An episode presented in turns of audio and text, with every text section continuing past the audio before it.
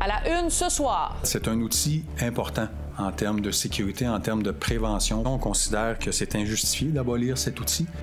Québec porte en appel le jugement concernant l'arrêt des interpellations aléatoires, une décision qui laisse plusieurs perplexes. Le Québec manque une bonne opportunité de démontrer du leadership. Québec solidaire reconnu comme groupe d'opposition à l'Assemblée nationale. J'ai appuyé le Parti québécois. J'étais le premier d'ailleurs publiquement à appuyer le fait qu'ils obtiennent une chefferie. Alors que le Parti québécois s'estime floué et commission sur l'état d'urgence, Justin Trudeau jette le blâme sur la police d'Ottawa. We kept hearing there was a plan, which wasn't a plan at all. Voici votre fil de la journée.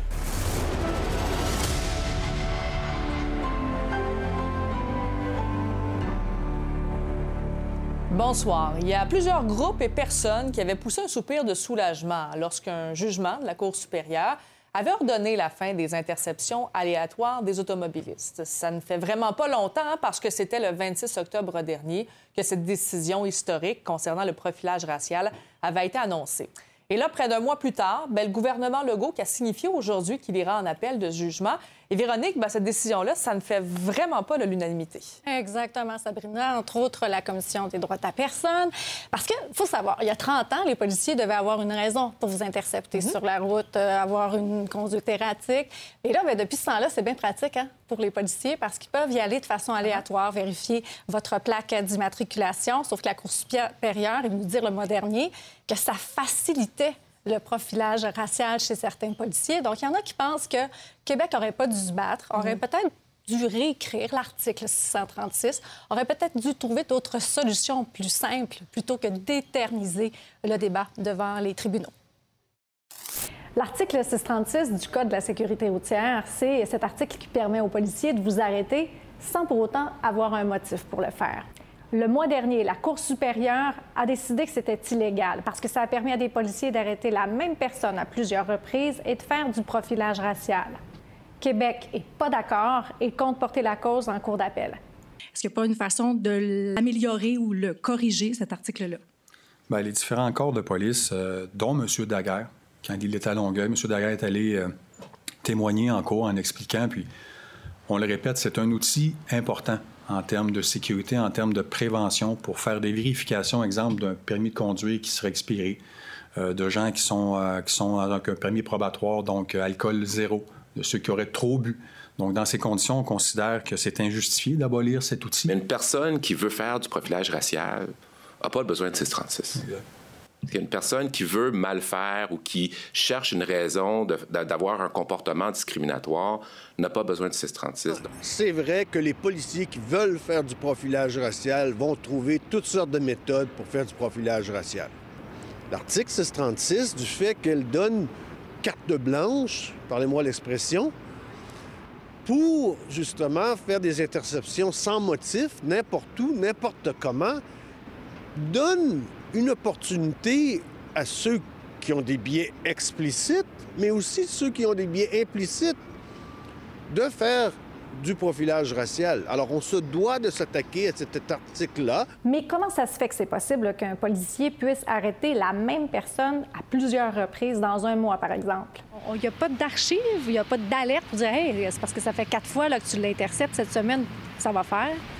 En fait, présentement, le système au niveau du Centre de renseignement policier du Québec, quand on enquête une plaque, il va rester une trace de l'enquête pendant 72 heures. Si on était capable, chaque fois qu'un policier décide d'intercepter un véhicule, d'avoir un champ remarque euh, au niveau du CRPQ, les prochains policiers qui vont enquêter la plaque vont voir que, oh, ce gars-là, deux fois a été intercepté, puis c'est toujours correct ou une fois. Donc, je n'irai pas le revoir une troisième ou une quatrième ou une cinquième fois. Dans le fond, la solution, elle serait peut-être même juste là. Bien, tout à fait, c'est une solution concrète. On propose euh, de la formation continue, euh, toutes sortes de leviers. Je vous vois sourire, vous n'êtes pas certain. Non, non, ça, c'est ça, c'est le pot pourri habituel. Puis ça va prendre combien de temps et combien ça va coûter aller en appel? Écoutez, c'est prématuré. Euh, Combien ça va prendre de temps? là? Que ce soit dans 2, 3, 4, 5 ans, la Cour suprême va confirmer euh, l'invalidation de... et va renvoyer tout simplement la balle aux provinces pour aller réécrire leur article 636 dans les différentes provinces. Alors, c'est de retarder le problème, euh, c'est retarder la solution, c'est un manque de leadership. Le Québec manque une bonne opportunité de démontrer du leadership. Et pour analyser cette nouvelle, je reçois le directeur général du Centre de recherche action sur les relations euh, raciales, Faux Niemi. Bonsoir, Monsieur Niemi. Bonsoir. D'abord, ben, votre première euh, réaction vis-à-vis de cette demande d'appel du gouvernement du Québec? D'abord, c'est un peu attendu. On s'y attendait que le gouvernement ait un appel, mais quand même, c'est décevant et aussi c'est déplorable quand même parce qu'il y a eu un engagement à la part du gouvernement euh, avant les élections de, mettre fin aux interpellations aléatoires. Mm-hmm. On s'attendait à quelque chose un peu plus peut-être positive à cet égard-là pour concrétiser l'engagement du gouvernement. Malheureusement, ce n'est pas le cas. Et là, pour l'instant, pour vous, ça, serait quoi les pistes de solution? Parce qu'on semble peut-être faire un pas en arrière, peut-être selon vous. Qu'est-ce qu'on pourrait amener sur la table comme solution? Bien, je crois qu'il faut, entre autres, euh, consulter entre les victimes, les mhm. victimes de profilage racial, pour vraiment connaître leurs, euh, les, problèmes, les barrières, les obstacles, aussi l'impact de notre profilage racial afin de mieux déterminer le genre de solutions. Je crois que les victimes, jusqu'à maintenant, comme dans le cas des victimes de violences sexuelles, doivent être entendues. Et Vous trouvez qu'elles ne sont pas assez entendues actuellement? Euh, non, pas, pas l'heure actuelle. Je crois que parfois les gens ont l'impression que le gouvernement écoute davantage les, chefs de police ou les syndicats policiers mhm. plutôt que les personnes qui sont plus, les plus vulnérables au profilage racial. Et là, actuellement, euh, il y a le gouvernement aussi qui parle de vouloir euh, rouvrir euh, la loi sur la police. Vous, vous en pensez quoi? Est-ce que c'est une autre pierre qu'on ajoute, peut-être un autre qu'on ajoute? Écoutez, le projet de loi 18 comporte des éléments assez intéressants au niveau de la responsabilité du service police, et puis aussi le rôle du chef de police dans tout ça, et puis aussi la réforme un peu au système de déontologie policière. Mais quand même, là, il faut voir de, quoi ça a l'air finalement le projet de loi 18 dans sa version peut-être réincarnée. Et deuxièmement, comment est-ce que le gouvernement va procéder avec une consultation publique avec des, les parties intéressées? Là encore, je crois qu'il faut que le gouvernement fasse preuve d'autre chose que, que simplement d'adopter un projet de loi. Avez-vous encore confiance au gouvernement? Euh, je crois que c'est au ministre euh, en particulier de, faire sa preuve, surtout une nouvellement nommé. Et puis aussi, je crois qu'il faut, euh, il, faut, parler avec les gens, il faut consulter. Et puis parce que le gouvernement, les gens ont l'impression que le gouvernement n'écoute pas assez Montréal. Mhm. Et c'est là où on se retrouve la plupart des communautés les plus vulnérables au profilage racial. quand je parle de Montréal, je parle de la grande région de Montréal, parce qu'on a des cas de, à Terrebonne, Repentigny, à Châteauguay, mhm. à Longueuil, à Laval. Donc c'est important que le gouvernement soit à l'écoute et au lieu de consultation et produire un document, mais consulter pour agir de manière plus sensible. Vous parlez justement de la grande région de Montréal. Hier, on a appris bon, que le nouveau chef du mhm. SPVM sera Fadi euh, Daguerre. Pour vous, est-ce que vous pensez euh, que ça va changer quelque chose dans, le profilage euh, racial, peut-être cette nomination? Bien, c'est prometteur. Je veux dire que j'ai eu l'occasion de travailler avec M. Daguerre quand il était au SPVM et même quand il était aussi chef de police Longueuil. Je crois que vraiment c'est une nomination extrêmement positive historique même, étant donné son parcours, son passé personnel aussi. Et je crois qu'il y aura des gestes concrets posés parce que c'est un, homme d'action, c'est un mhm. acteur euh, social, c'est un acteur policier, mais quand même aussi c'est un, chef de file. Donc on verra bien. Monsieur Niemi, merci beaucoup d'avoir été avec nous ce soir. C'est moi qui vous remercie. Bonsoir. Et euh, maintenant, eh bien, je vais euh, poursuivre donc cette discussion. Les partis qui ont finalement réussi à s'entendre à l'Assemblée nationale pour reconnaître Québec solidaire et le Parti québécois, comme groupe d'opposition, je vais aller joindre Simon Bourassa à Québec. Simon, Québec solidaire, qui fait des gains par rapport à la dernière législature, mais le Parti québécois qui se retrouve avec le minimum pour exister là, en tant que parti au Parlement. Oui, les euh, partis qui négocient cette entente depuis déjà plusieurs semaines pour reconnaître donc euh, les, euh, les, partis comme Québec solidaire et le Parti québécois comme groupe parlementaire officiel. pour être reconnu d'emblée, ben, ça prend 12 députés ou 20% du vote, ce que n'ont pas obtenu Québec solidaire ni le Parti québécois. Et ça, ça permet d'obtenir un budget de fonctionnement. ça permet aussi de pouvoir nommer des officiers parlementaires comme un chef de parti, un leader parlementaire et un whip. Le whip, c'est un peu euh, le responsable de la discipline à l'intérieur du caucus, le genre de directeur des ressources humaines du caucus.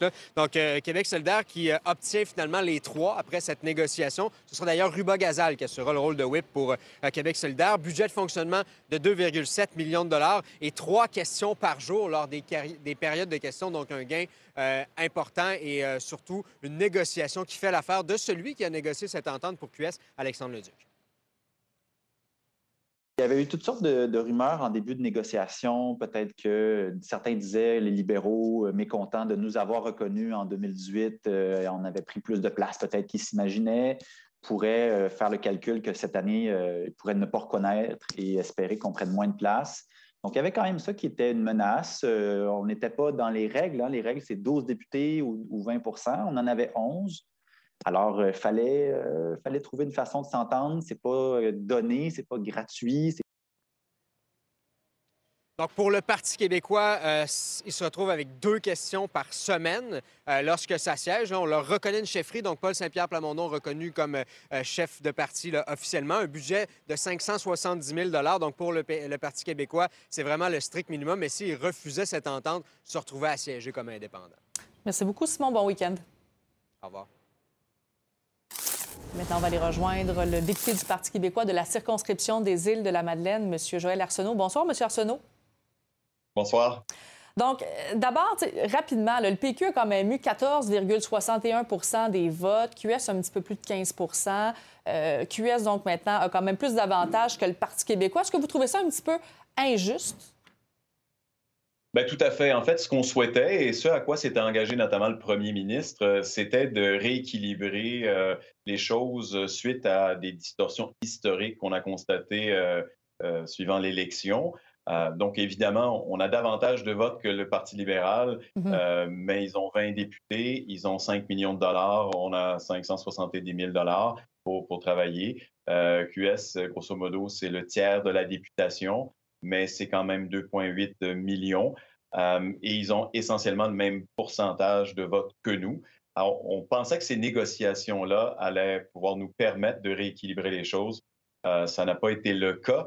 Et in extremis, en fait, euh, ce qu'on a constaté, c'est qu'ils s'apprêtaient à signer une entente sans nous. Euh, mm. D'où la, concession d'accepter de signer, même si évidemment on n'est pas satisfait. Mais ben oui, parce que je m'en ai dit, vous avez été euh, membre, négociateur en fait du Parti québécois avec les autres partis politiques. Là, décidément, c'est qu'on voulait vous mettre de côté si vous ne signez pas. Là.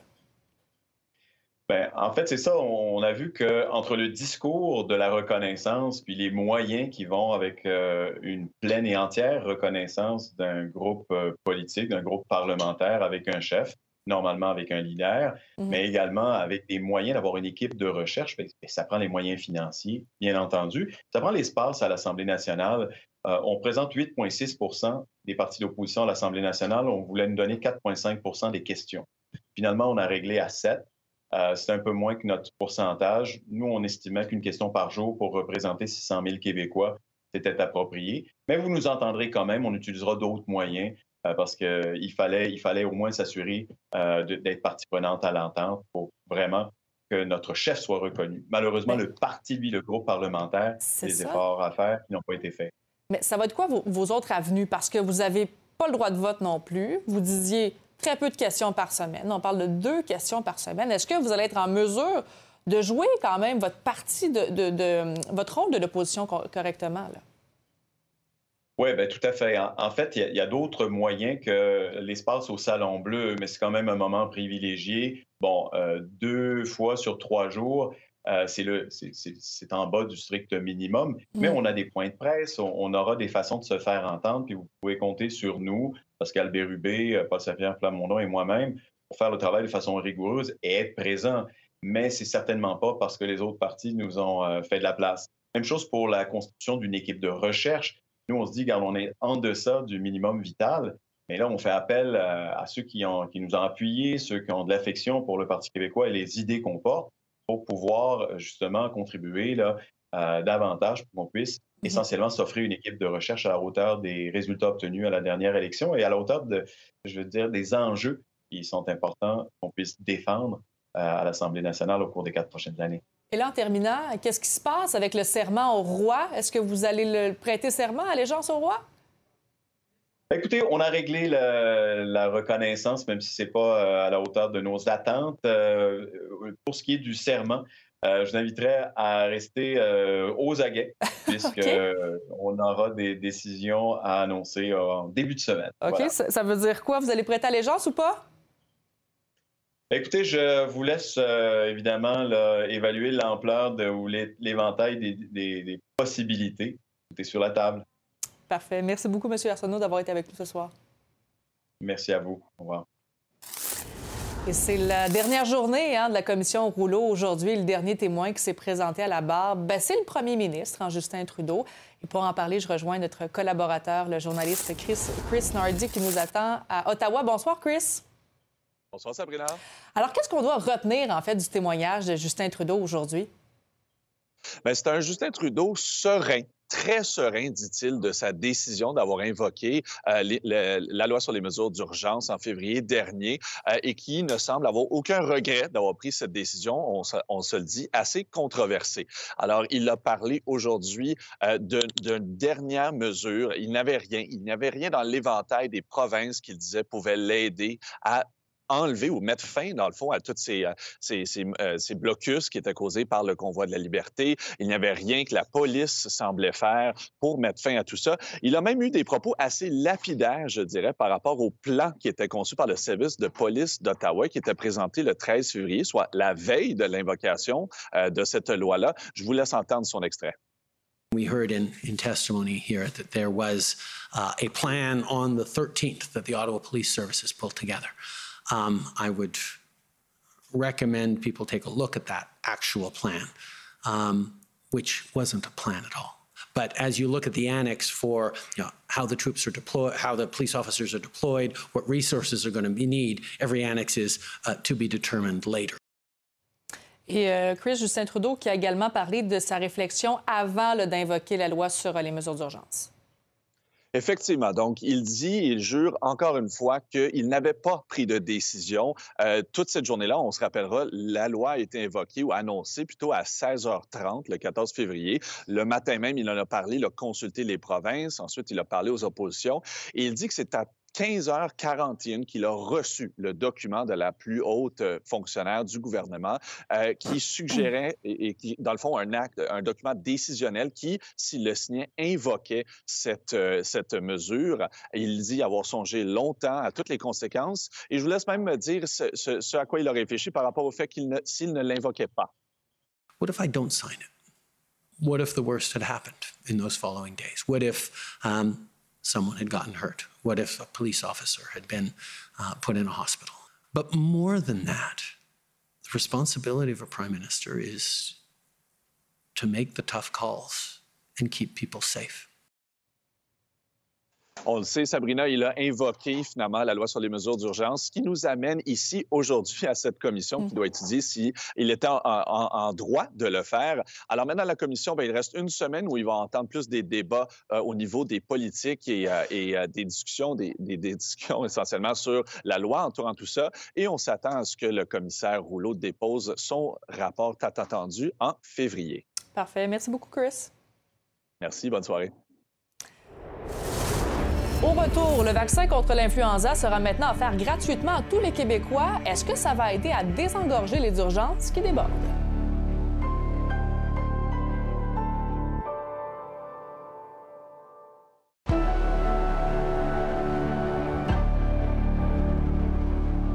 La vaccination contre l'influenza est gratuite à partir d'aujourd'hui pour tous les Québécois. C'est ce que Québec a annoncé.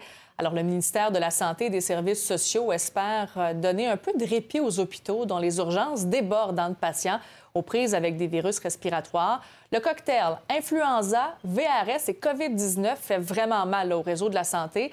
Et à l'approche des fêtes, ben, Québec croit qu'il est donc nécessaire d'élargir l'accès au vaccin.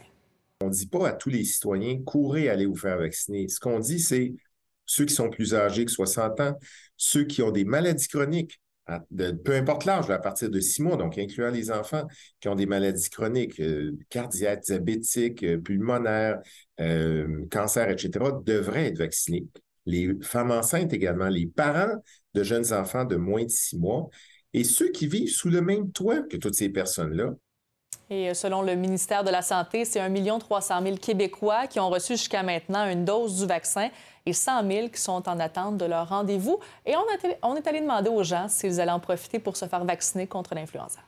C'est gratuit à partir d'aujourd'hui pour toute la population. C'est une bonne chose? Ah, ben oui, pourquoi pas? Oui. Mhm. Est-ce que vous, c'est fait? Oui, moi, c'est fait, mais j'ai payé. Ah oui, OK. Bon, vous êtes arrivé trop d'avance. Bien, c'est ça, mais c'est pas grave. Ça fait... On l'aurait fait de toute façon. Gratuit à tout le monde, peu importe l'âge, peu importe la condition. C'est une bonne chose, selon vous? Ben oui. Parfait, ça. C'est pas très populaire, par contre. Le monde prenne moins de rendez-vous. Ils prennent pas, mais ça, c'est leur problème. Moi, ça me dérange pas. Est-ce que vous pensez peut-être aller vous faire vacciner contre la grippe? Et, je sais pas, je suis présentement grippée, fait que... Vous auriez peut-être dû. Je vais, je vais faire des anticorps, j'imagine. Alors, j'en parle avec le docteur Alex Carignan, qui est médecin spécialiste en microbiologie et en maladies infectieuses. Bonsoir, Monsieur Carignan. Bonsoir. Donc, d'abord, pourquoi ça a été particulièrement virulent là, cette année, le VRS? Mais en fait, euh, comme les enfants n'y ont pas été exposés pendant, disons, la, la, période de la pandémie, il fait un retour en force. Cette année, on voit que la saison était particulièrement précoce et particulièrement sévère. Heureusement, au cours des deux dernières semaines, là, il semble y avoir une accalmie. Ça va certainement donner un, coup de main à nos unités pédiatriques. Mm-hmm. Bon, euh, accalmie, mais quand même, ça reste qu'il y, y, a encore des, des, cas. Comment on fait là, pour savoir si notre enfant a le VRS? Parce que ça ressemble aussi un, un peu à une grippe. C'est quoi là, les, les symptômes en tant que tels? Oui, bien là, le problème actuellement cette année, c'est qu'on a une co-circulation de trois virus simultanément. On a la COVID, on a le, virus de la grippe, l'influenza, qui fait aussi un retour en force, et le VRS. Et tous ces trois virus-là ont beaucoup de symptômes qui peuvent s'apparenter l'un à l'autre. On parle souvent de fièvre, congestion nasale, de la toux. Euh, donc, il n'y a pas nécessairement, disons, de symptômes qui vont départager parfaitement l'un et l'autre. Donc, euh, en cas de symptômes respiratoires, je vous dirais que bon, il n'y a pas nécessairement nécessité de consulter immédiatement mm -hmm. euh, pour la plupart des enfants. Lorsque les enfants ont des symptômes de difficulté respiratoire, par contre, là, à ce moment-là, évidemment, il faut consulter pour, euh, disons, euh, pour, pour avoir des soins appropriés. C'est ça. Vous, vous, me disiez un petit peu plus tôt quand même que le VRS, ça commençait à diminuer. Est-ce qu'on peut dire que c'est la fin? D'une première vague? Est-ce que ça pourrait recommencer de plus belle, disons, après les fêtes? C'est difficile. À... Bon, évidemment, on a une épidémiologie qui est particulière cette mmh. année, euh, mais bon, généralement, lorsqu'on voit une baisse du virus, il y a un pic suivi d'une baisse et il n'y a généralement pas de vague subséquente. Euh, compte tenu qu'il y a davantage d'enfants possiblement qui sont susceptibles mmh. dans la population, est-ce qu'on pourrait avoir d'autres vagues? C'est pas impossible, mais c'est pas le comportement habituel. Euh, malheureusement, là, actuellement, ce qu'on voit, par contre, c'est une montée du virus euh, de l'influenza, la bonne vieille grippe, qui aussi fait un retour. Donc, ça, euh, disons, malgré l'amélioration au niveau du VRS, les, la détérioration au niveau de la situation de l'influenza pourrait aussi compliquer malheureusement la tâche. Ouais, donc, on commence à s'en tirer un peu avec le VRS, mais voilà, voilà que l'influenza recommence de plus belle. Est-ce que ça a débuté un petit peu plus tôt que normalement? Mais il semble que ça fait déjà quelques semaines qu'on entend des gens qui, qui mouchent. Bien, au niveau de la grippe, en fait, ça aussi, là, on a vraiment l'influenza, un, un, pic, en fait, mm -hmm. qui est beaucoup plus précoce et j'ai l'impression qu'il va être plus élevé. On n'a pas encore atteint le sommet de, ce, de, de, de, le sommet de la, de la, transmission dans la communauté. Euh, on pourrait l'atteindre possiblement un peu avant Noël. Ça va être, ça va être à suivre de très, très près. Mais je vous dirais, ça fait peut-être deux ou trois semaines qu'on voit une augmentation de l'activité de la grippe dans, la, dans nos laboratoires. Bon, il faut continuer quand même de se protéger. Merci beaucoup, docteur Carignan, d'avoir été avec nous ce soir. Merci, au revoir.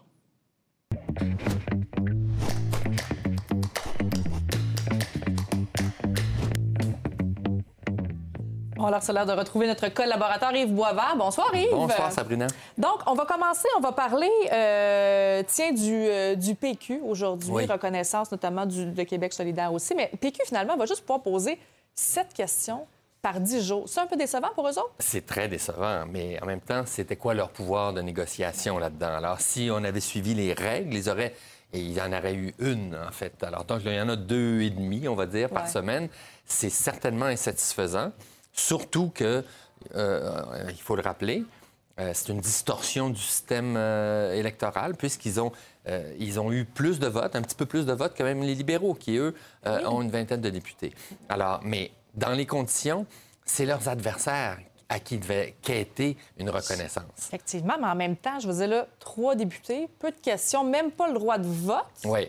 Ça va être quoi leur rôle en tant que Mais comme disait Joël Arsenault, euh, ils vont. Bon, d'abord, c'est trois euh, personnes qui savent très bien se débrouiller uh -huh. avec le, dans l'espace public. Donc, ils ont les points de presse. Les médias vont sûrement compenser pour cette absence-là. Ouais. C'est pas vrai que tout le monde est accroché à la période des questions à l'Assemblée nationale. Donc, il y a d'autres moyens de se faire valoir. Puis avec leur expérience, des Bérubé, Arsenault, et, leur, chef, euh, bon, ils vont pouvoir euh, avoir une, espèce de compensation quand même.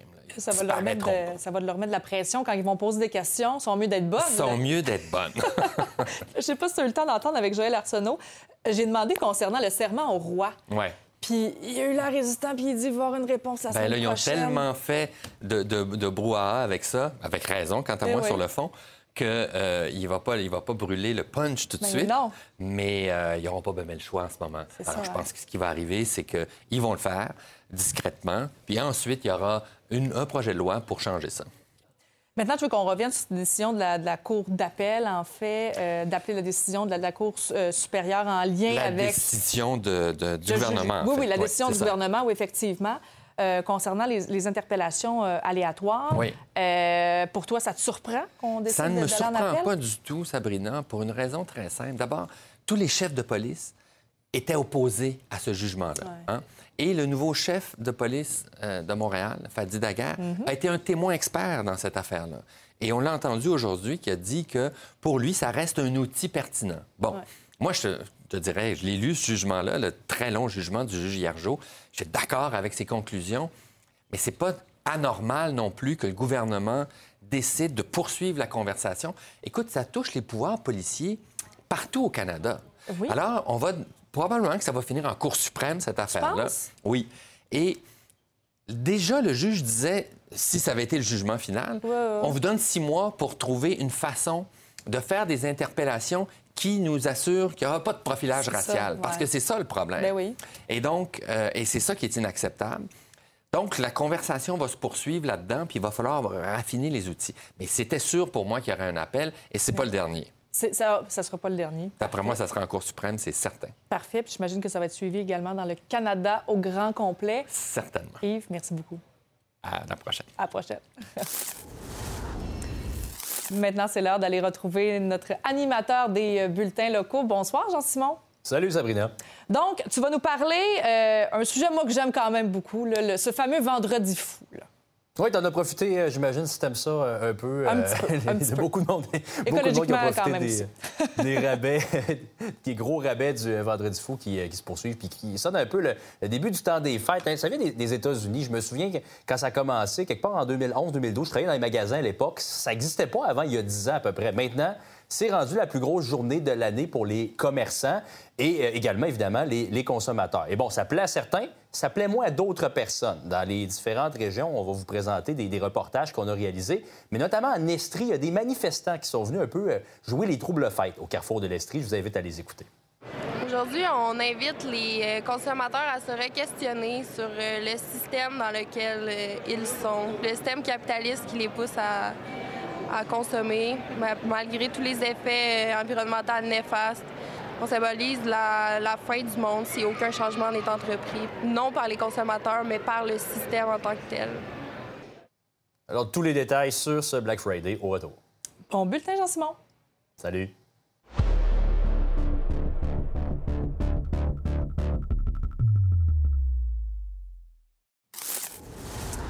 On est plusieurs à entendre le fameux chèque du gouvernement Legault pour contrer la hausse du coût de la vie. Ben, les premiers versements se feront à compter de la semaine prochaine. On le rappelle, ce sont les personnes qui ont un revenu en bas de 50 000 qui vont recevoir un montant de 600 et ceux qui ont revenu entre 50 000 et 100 000 auront droit à 400 Alors, aucune démarche n'est nécessaire pour obtenir l'aide financière et le montant ben, il va être versé automatiquement par dépôt direct ou par chèque. Les amateurs de rabais se sont réveillés tôt ce matin pour profiter des soldes du vendredi fou. Ils magasinaient peut-être sur Internet car les magasins ne semblaient pas pris d'assaut aujourd'hui. Mais ces rabais, est-ce que ça vaut vraiment la peine? Emmanuel Lerounega a magasiné avec l'aide d'un spécialiste. Je suis venu voir de quoi avaient l'air les rabais, mais pour être sûr de ne pas me faire avoir, de me faire embarquer dans la folie du vendredi fou, j'ai appelé un expert en marketing, en publicité, pour m'accompagner me conseiller tout le long de mes achats. Vois des 15% 20% là, Par exemple, la télé ici, elle est 600 au lieu d'être 700 Mais très honnêtement, entre vous et moi, est-ce que le vendredi fou, c'est des vrais rabais ou c'est plus une astuce commerciale? Je dirais que cette année, Plus que les années précédentes, c'est des vrais rabais. Il y a un jeu de chat et de souris actuellement qui se joue. Les produits coûtent cher à cause de l'inflation. Je vais attendre le plus longtemps possible. En même temps, les gens qui sont dans le marketing sentent bien que le consommateur est un petit peu plus sur ses gardes, attend les rabais ma prédiction, c'est qu'on va voir plus rapidement des rabais et on va voir plus rapidement des rabais que je qualifierais de très importants, des 40% jusqu'à 70% Souvent, c'est quelque part le 26 ou le 27, on dit Ah, là, je vais te l'offrir mon vrai prix parce que j'ai trop, j'ai trop de, produits sur les étagères. Je crois que cette année, ça va être un petit peu différent à cet égard. Et je veux vraiment une foule automatique. Il, y a, il, y a, de la promo, il y a de la musique, il y a des employés partout. Pourquoi est-ce que les commerçants mettent autant de temps, d'énergie et d'argent sur le vendredi fou? Entre le vendredi fou et le 1er euh, janvier, donc de l'année prochaine, on va dépenser quelque chose comme la moitié des revenus de certains commerces. Si vous êtes un commerce, vous ne pouvez pas rater votre coût. Et si vous êtes plutôt un consommateur, c'est un moment qui est extraordinairement risqué à cause de l'inflation à cause de la hausse des taux euh, d'intérêt et à cause aussi de l'endettement des ménages. Là, je suis à l'UCAM où je vais visiter un magasin expérimental spécialisé dans les nouvelles technologies et surtout dans la consommation éco-responsable. Ben, normalement, le vendredi fou, c'est le contraire de la consommation responsable parce que c'est une journée de surconsommation donc c'est pour ça que depuis quelques années, il y a eu des, campagnes qui ont été faites de vendredi vert, vendredi plus responsable. Cette année, un peu moins, on retourne à un vendredi fou un peu plus traditionnel. Est-ce que ça vous fait peur à plus long terme? L'effet négatif qu'on est en train de voir depuis quelques mois, c'est sûr que dans son panier d'alimentation, dans son panier de, produits manufacturiers, ben, on va réduire un peu la part des produits qui étaient locaux, la part des produits qui étaient fait à partir de matières premières qui étaient équitables, matières premières écologiques, parce que souvent, il y a un, prix premium à payer. c'est beaucoup plus calme que ce que j'aurais imaginé. Il n'y a pas une foule, il n'y a personne qui se piétine en tout cas. La pandémie a désertifié concrètement les centres-villes et souvent aussi on a des artères commerciales qui ne correspondent plus aux besoins et aux attentes aujourd'hui des, consommateurs et en particulier des jeunes consommateurs. Les consommateurs, ils attendent des magasins de destination, ils attendent quelque chose de différent, pas retrouver ce qu'on a sur les plateformes qu'on connaît très bien, parce que sinon il n'y a aucun intérêt à se déplacer si ce sont les mêmes choses qu'on va retrouver en ligne. La pénurie de main-d'œuvre se fait sentir partout et l'automatisation peut être une solution pour pallier ce problème. L'entreprise Fruits d'Or, qui transforme en fait des canneberges et des bleuets, a choisi cette voie pour améliorer sa productivité. Québec lui remet d'ailleurs 47 millions de dollars pour l'aider à prendre ce virage. Voici ce qu'a préparé Guillaume Cotois-Lacroix. Là, on est en 96, 17, 18. Nos premiers champs étaient certifiés biologiques. Puis, euh, on n'avait pas d'acheteurs. 20 ans après la création de Fruits d'Or, les enjeux ont changé.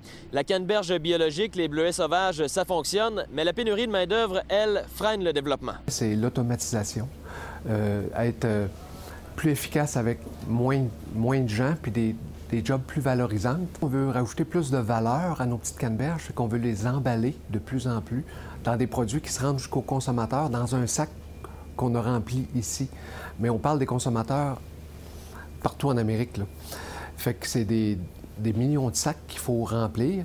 Il y a toute la gestion des jus. On produit beaucoup de jus qu'on fournit à des embouteilleurs euh, en Amérique.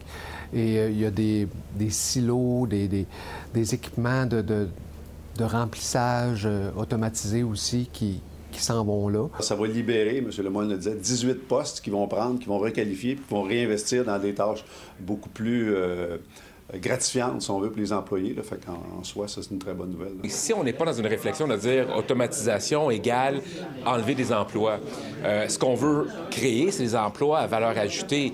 Les emplois qui vont être, entre guillemets, remplacés, mais c'est des emplois qui, euh, de, de, pacter des boîtes. C'est pas très valorisant. Nous, ce qu'on souhaite, c'est de permettre aux entreprises de ne pas être freinées par ces emplois qui sont de plus en plus difficiles à trouver, ces employés-là qui sont de plus en plus difficiles à trouver. On investit aussi dans l'axe du nutraceutique.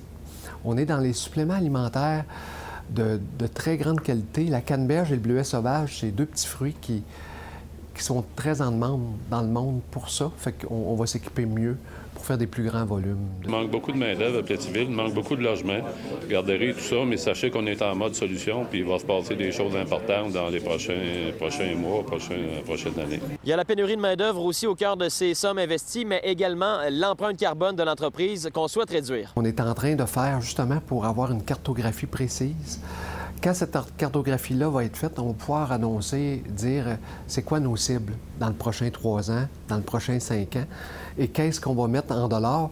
Mais là, on est à l'étape, c'est beaucoup de travail de cartographier qu'est-ce qui passe dans chaque tuyau, comment on va le. puis où on peut faire des gains énergétiques pour réduire puis où on peut remplacer aussi le, gaz par euh, l'électricité. Le projet annoncé aujourd'hui va s'échelonner sur une durée de trois ans et au dire du président et fondateur, il faut s'attendre à d'autres annonces au cours des prochaines années. La ville de Longueuil devra attendre la décision de la Cour d'appel avant d'abattre les serres au parc Michel Chartrand. La demande d'appel a été déposée par la SPCA et l'organisme Sauvetage Animal Rescue, qui est représenté par Maître Anne-France Goldwater. L'avocate allègue que les données sur le nombre de cerfs présentées par le ministère des Forêts, de la Faune et des Parcs et la ville de Longueuil sont erronées. Maître Goldwater affirme qu'il n'y aurait pas plus de 60 cerfs, alors que le ministère croit qu'il y en a au moins une centaine. La Cour d'appel n'a pas donné d'indication sur le moment où elle rendra sa décision. Au retour, il remplit des salles partout dans le monde en chantant en français. Stromae s'amène ce soir au Centre Bell à Montréal. On en parle avec le chroniqueur musical Marc Gauthier.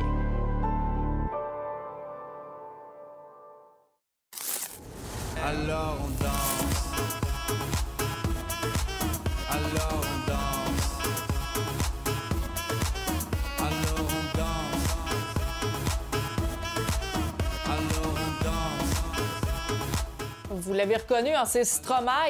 Et d'ailleurs, l'artiste belge s'amène au Centre Bell pour trois soirs.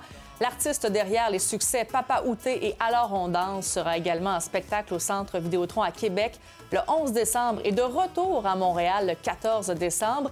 Et les billets pour les spectacles en sol québécois se sont envolés hyper rapidement, si bien que le prix des billets sur les sites de revente atteint régulièrement les 600 dollars. C'est un engouement rarement vu pour un artiste francophone et on va leur parler avec le chroniqueur musical Mike Gauthier. Salut Mike. Bonjour, bonjour. Donc, euh, décidément un peu, parle-nous, qu'est-ce que, comment ça se fait que Stromae réussit en fait à euh, remplir des foules, des stades comme ça ici au Québec? C'est le plus. C'est pas un mystère, mais c'est quand même particulier à tenter de trouver la, réponse à ça.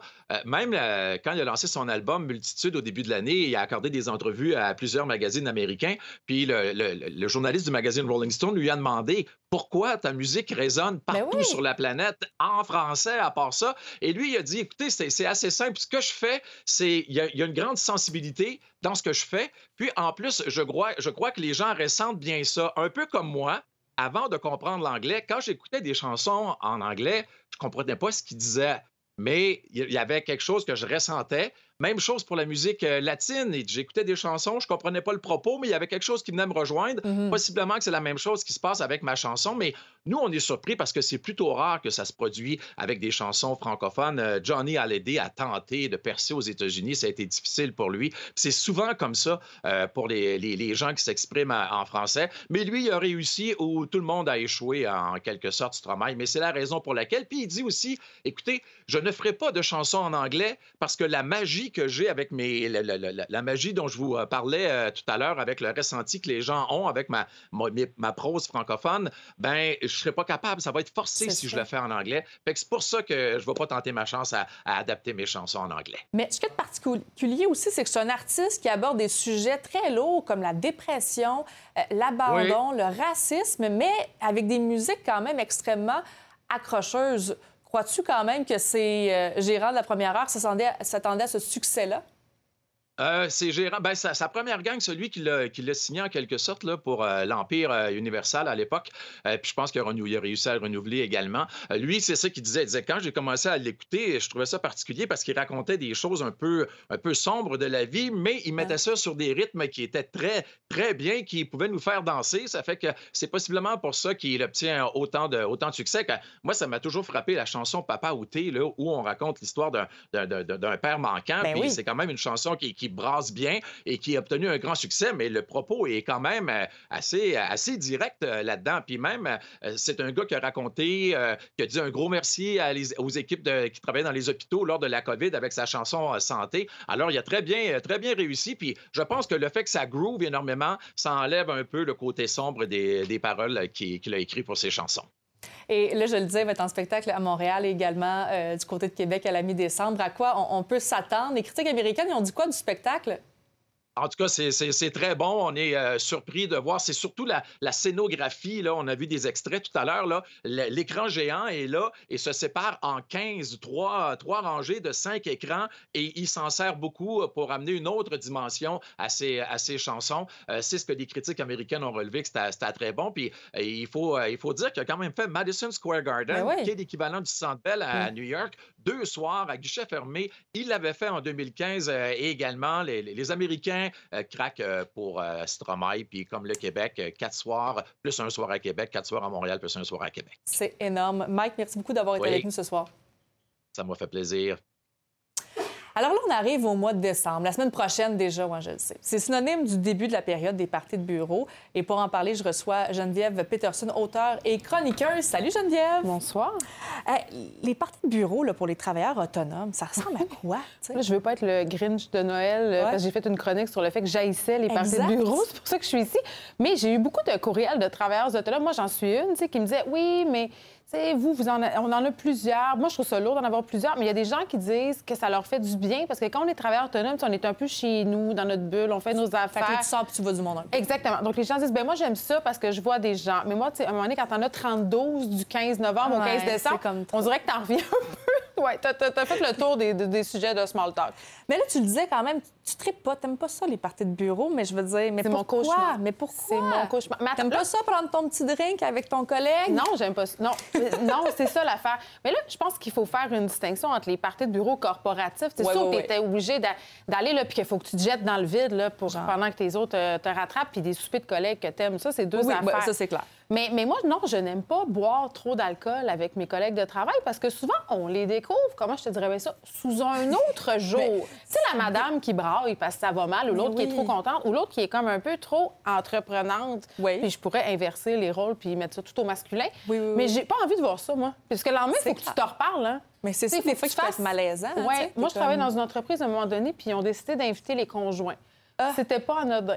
Mais ça aussi, mais ça, des fois, c'est un gros débat. Est-ce qu'on invite les conjoints, conjointes ou pas, ou c'est seulement les, les- les- les employés? Mais justement, toi, as-tu une anecdote peut-être à nous raconter, ton, ton pire moment dans un party de bureau? Bien, je pense que les deux personnes euh, s'en rappellent encore. Euh, L'employeur avait loué une partie de la ronde et à un moment donné, je buvais des vodkas soda. Puis moi, j'ai une peur des manèges incroyable. Et deux gars avec qui je travaillais me disent On va faire le monstre! Je les connais pas tant. Donc, j'embarque dans- là-dedans, toi, chose, et là, ça part. Écoute, j'ai hurlé, j'ai pleuré, pour vrai, des larmes là, Ah, de détresse, et j'ai rentré mes ongles dans leurs bras. Arrête! Je te jure. Écoute, je, je- je suis descendue là, j'étais là.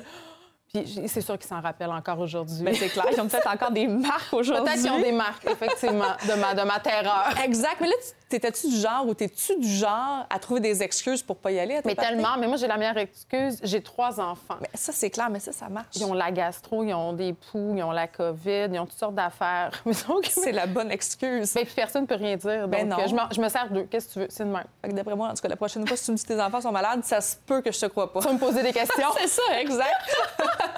Invitez-moi pas. Non, c'est ça. Merci beaucoup d'avoir été avec nous ce soir. Merci beaucoup. Bon party de Noël, en tout cas, si jamais t'en aussi. Merci. Merci.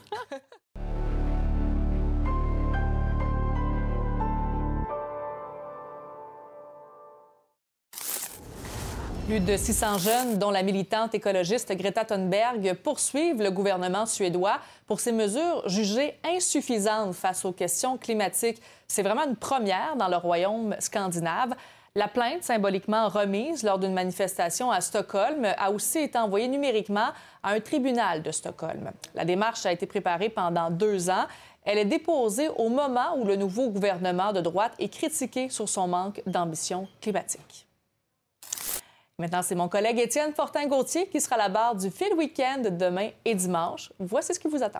Cette fin de semaine, au fil week-end, ben, la ministre Martine Biron avec nous pour parler des 12 jours d'action contre la violence faite aux femmes et nous dresser un bilan de sa participation au sommet de la francophonie. Aussi direction Ukraine pour parler avec un journaliste québécois sur le terrain qui a passé plusieurs jours à Kherson, que les Russes ont quitté récemment. Puis on fait le bilan de la première semaine de la Coupe du Monde au Qatar où on retrouvera Maker Guerrier. Ratez pas ça, samedi et dimanche, 9h. Alors, on sera au rendez-vous pour écouter le fil week-end. Et pour notre part, bien, on va se retrouver également au fil 22 heures et on recevra notamment Carl Bélanger, qui est un ancien stratège du NPD, pour parler notamment de la commission Rouleau. Alors voilà, passez une excellente soirée, bon souper et on se retrouve plus tard.